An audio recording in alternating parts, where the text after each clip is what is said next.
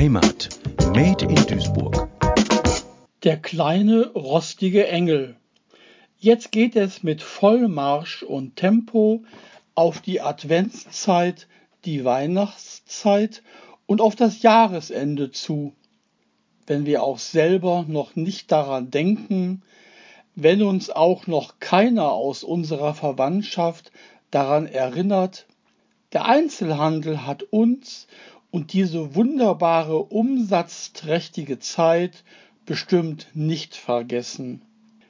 In den Regalen der Supermärkte in Reih und Glied aufgestellt warten neben den Weihnachtsmännern schon die Schokoladenengel auf uns.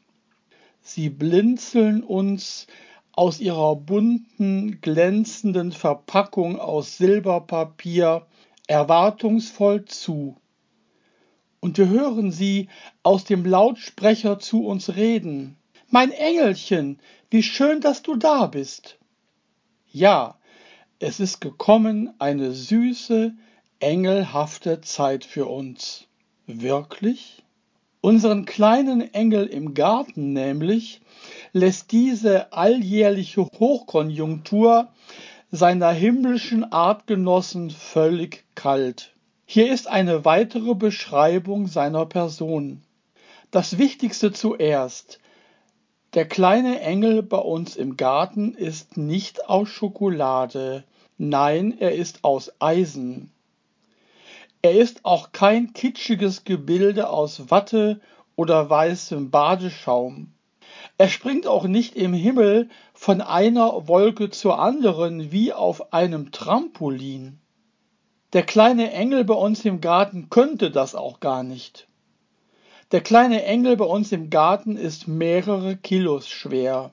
So ist er damit auch kein Gebilde aus Träumen, nein, er ist ein Gebilde aus Eisen. Er steht unermüdlich aufrecht und festgeschweißt auf einer kleinen, runden Eisenplatte Jahr ein, Jahr aus, im Regen und bei Sonnenschein bei uns in unserem Garten. Das hätte sich keiner träumen lassen, aber es ist wahr. Unser kleiner Engel ist unverwüstlich. Er ist treu und bodenständig. Und er hat inzwischen auch etwas Rost angesetzt, wie übrigens manche andere Menschen auch. Unser Eisenengel ist genau das Gegenteil von dem, was man sich so landläufig unter einem Engel vorstellt. Er stellt auch keine Lebensversicherung mit zwei Flügeln auf Wolke 7 dar, die einen so vor dem rauen Leben sanft bewahrt. Nein, unser Engel hat Kanten und Ecken. Man kann sich daran sogar schneiden, wenn man nicht aufpasst. So etwas gefällt mir. So etwas nenne ich klare Kante zeigen und Profil und Charakter zeigen. Wie er so rostig vor uns steht, passt unser Eisenengel eher in einen niederländischen Seehafen neben anderen rostenden alten Heringskuttern oder Kanonenbooten. Bei allem steht eins fest. Unser rostiger kleiner Eisenengel passt auf keinen Weihnachtsmarkt. Denn er ist nicht über den Wolken quasi in der Weihnachtsbäckerei entstanden, sondern in einer Schmiede, in Glut und Feuer, in einer Lehrwerkstatt der Eisenhüttenwerke HKM in Duisburg-Huckingen. Während der Adventszeit fand dort in einer leeren Fabrikhalle der ökumenische St. Barbara Gottesdienst statt. Auf einem angeschlossenen Bazar verkauften die Lehrlinge von HKM die engelhaften Produkte ihrer eisernen Kunstfertigkeit. Dort haben wir auch unseren kleinen Eisenengel gekauft. Noch einmal, ich liebe den kleinen rostigen Engel bei uns im Garten.